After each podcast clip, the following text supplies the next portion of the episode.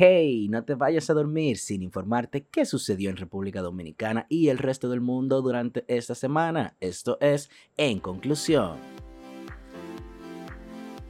Los Tigres del Licey representando a la República Dominicana en la Serie del Caribe Gran Caracas 2023 se convirtieron en los campeones al vencer al equipo anfitrión tres carreras por cero, lo que le da al país su corona número 22 en dicho torneos y la número 11 para el conjunto azul, manteniéndose como el equipo más ganador de esos eventos, los cuales por cierto fueron felicitados tanto por el presidente de Venezuela como el presidente dominicano. Y por si fuera poco, el estelar pitcher criollo César Valdés obtuvo el premio MVP de la serie. Y hablando de deportes, la Cámara de Diputados de la República Dominicana informó sobre un proyecto de ley que busca que se declare el juego de vitilla como deporte nacional y recomienda a la Organización de las Naciones Unidas para la Educación, UNESCO, incluir este juego como patrimonio de la humanidad. Mientras tanto, el Senado de la República aprobó el jueves pasado en una primera lectura con 23 votos a favor y 4 en contra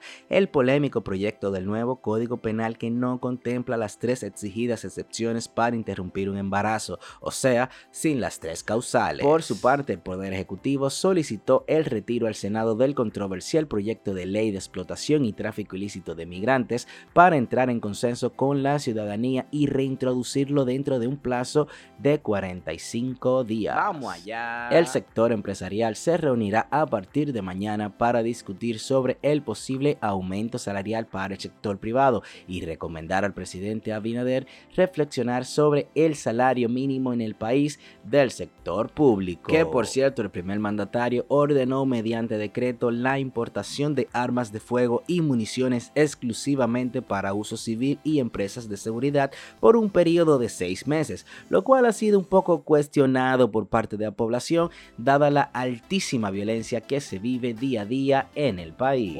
Las autoridades sanitarias continúan reportando aumento en los casos de cólera en Santo Domingo Oeste, con lo que en total ya suman 52 casos confirmados en todo el territorio nacional. Así que eh, vamos a cuidarnos más. Atención viajero. Si usted está pensando venir a la República Dominicana, preste mucha atención y es que desde hace semanas han venido reportando que en los alrededores del Aeropuerto Internacional de las Américas a diario llegan conductores no regulados y se instalan en la cercanía de la terminal aérea en conjunto con los denominados buscones que se encargan de ofrecer a los pasajeros que llegan desde el exterior este servicio de taxis no regulado, lo que podría ser un alto peligro para viajeros criollos y extranjeros, sobre todo ustedes, los turistas. Pero ¿cómo así? El director regional de la Defensa Civil, Francisco Arias, afirmó que unido a la gran cantidad de desperdicios, un promedio de cuatro cadáveres es sacado cada mes del canal de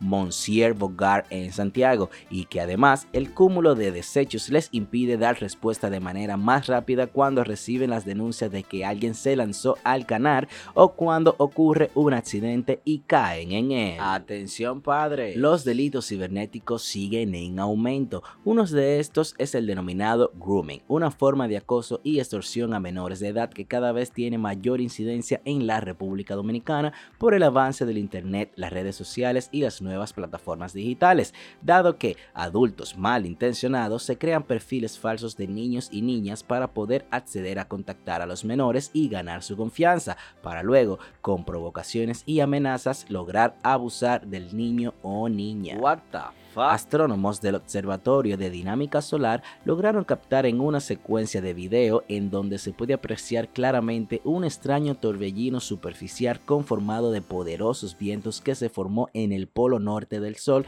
lo que creen que se trató de un desprendimiento de una parte de la estrella solar. Bueno, esta semana algunos expertos advirtieron sobre una posible pandemia peor que el COVID-19 y es que la ya conocida gripe aviar ha llamado la atención en los últimos tiempos debido a que, a pesar de que no ha infectado con frecuencia a los seres humanos, cuando lo hace, el 56% de esas personas fallece. Sin embargo, al ser un virus que entre aves se contagia fácilmente y estas migras de un lugar a otro, esto podría estar provocando su propagación y por ende una nueva variante que sí afecte con frecuencia a los seres humanos.